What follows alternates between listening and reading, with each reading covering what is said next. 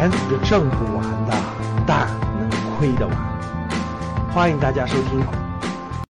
很多粉丝问我啊，老师，这现在电价不是上涨了吗？出政策了，电价允许上涨了，那为什么电力企业不涨反而跌了呢？各位是这样的，市场的短期变动就跟那个狗一样，就跟咱们人出去逛街一样，牵那个宠物狗上蹿下跳，其实你是搞不清楚原因的。大多数情况下，就是我们能搞明白长期原因，短期市场是被情绪所操控的。情绪亢奋的时候，嗖嗖嗖；情绪这个焦虑的时候啊，情绪悲观的时候，唰唰唰往下跌。一般来说，短期的这种波动很难找到理由。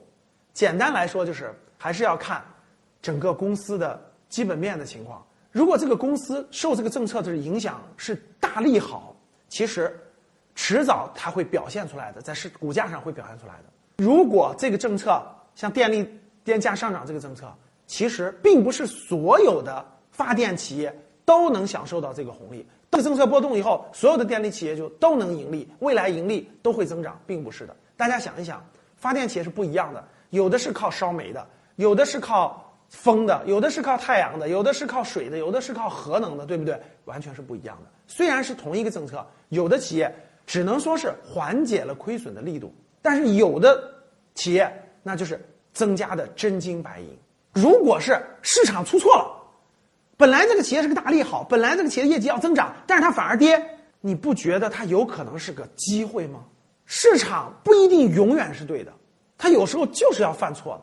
市场犯错就是给你投资的机会，所以这个比的是什么？比的还是你对行业的理解，你对公司的理解，你对中长期目标的把握。市场有风险，投资需谨慎。如果不学习。不下功夫认真研究，真的不要轻易碰股票。你听懂了吗？今天的节目就到这里吧。如果你想系统学习财商知识，提升自己的理财能力，领取免费学习的课件，请添加班主任。我们下期见。